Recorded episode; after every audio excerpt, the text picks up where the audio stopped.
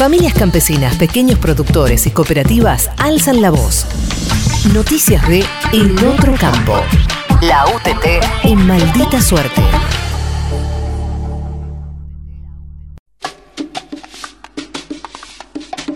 Acampe y jornadas de lucha en todo el país por la ley de acceso a la tierra. Las medidas fueron impulsadas para exigir la aprobación de la ley de acceso a la tierra y garantizar alimentos a precios accesibles para el pueblo. El acampe frente al Congreso Nacional se desarrolló durante cuatro días con verdurazos, actividades culturales, talleres y movilizaciones.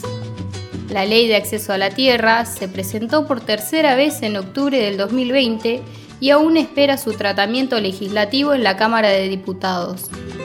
Lucas Tedesco, vocero de la Unión de Trabajadores y Trabajadoras de la Tierra, se refirió a la importancia de la normativa. Bueno, principalmente nada, encontrarnos otra vez en la calle, la lucha con los campesinos, las campesinas, nuestra organización, la UTT otra vez mostrando que es en la calle, con solidaridad con el pueblo, con los feriazos, los asadazos, los panazos, los verdurazos, siempre mostrando que hay otro modelo de producción de alimentos cerca del pueblo, pensando en las necesidades de todos y de todas. Bueno, nada, acampando cuatro días consecutivos, esperando que por fin esta ley se apruebe, esperemos que el gobierno tome conciencia y dimensione la importancia de nuestro sector para la vida de todos. Así que bueno, nada, la verdad que muy contentos. El Congreso sancionó la iniciativa por el etiquetado frontal de alimentos. La iniciativa, conocida como la Ley de Etiquetado, fue convalidada con 200 votos a favor en la Cámara de Diputados. La normativa dispone que los productos con exceso de grasas, sodio y azúcares deberán estar etiquetados con esa información a fin de prevenir la obesidad, la hipertensión y los riesgos cardíacos. Por otra parte, la legislación prohíbe para estos productos publicidad comercial dirigida a niños, niñas y adolescentes. Segundo Encuentro Nacional de las Mujeres Trabajadoras de la Tierra.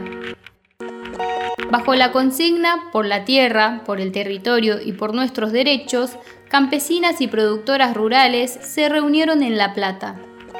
En este marco, compartieron experiencias, talleres y debates para fortalecer la organización desde la Secretaría de Género de la UTT.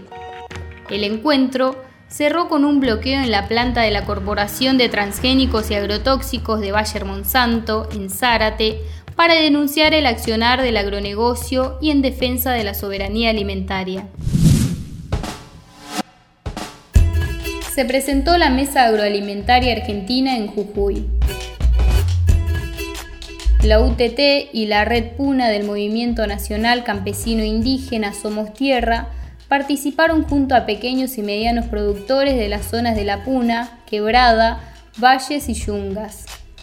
La mesa sostiene la urgencia de dar respuesta a la crisis alimentaria del país y la importancia de garantizar el abastecimiento de alimentos de calidad y a precios justos. Además, se destacó la necesidad de fortalecer las economías regionales, con acceso a la tierra, arraigo, producción y comercialización local y un esquema tecnológico desde la agroecología. Noticias del otro campo. La voz de los trabajadores de la tierra. La UTT en maldita suerte.